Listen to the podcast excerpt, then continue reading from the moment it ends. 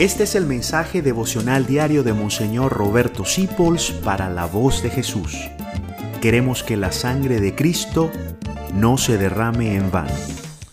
Toda la iglesia está de fiesta porque estamos muy cerca de celebrar la divina misericordia. Cristo ha resucitado y se nos ha presentado a través de Sor Faustina con esos rayos preciosos que simbolizan el agua y la sangre que vertieron de su costado.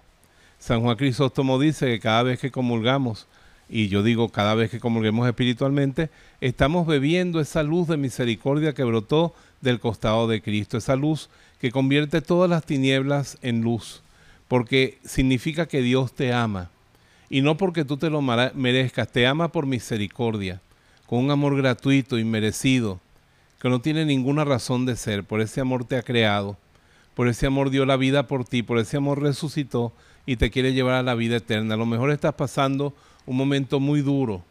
A lo mejor estás enfermo con el COVID o tienes un ser querido enfermo. A lo mejor hay problemas en la casa que son para volver loco a cualquiera. A lo mejor no hay trabajo, no hay dinero, pero sí hay misericordia. Y la misericordia te va a hacer pasar esto, porque esa misericordia te dice en el libro de Isaías, pasarás por el agua sin anegarte, pasarás por el fuego sin quemarte, porque yo estoy contigo para salvarte. Yo te regalo la misericordia de Dios, te la anuncio, es tuya. Simplemente pon tu manita en tu corazón y piénsalo hoy muchas veces en el día. Dios me ama aunque yo no lo merezca. Dios me ama gratuitamente. La Madre de Misericordia está siempre contigo y yo te bendigo en el nombre del Padre, del Hijo y del Espíritu Santo. Amén. Viva la misericordia de Jesús. Gracias por dejarnos acompañarte.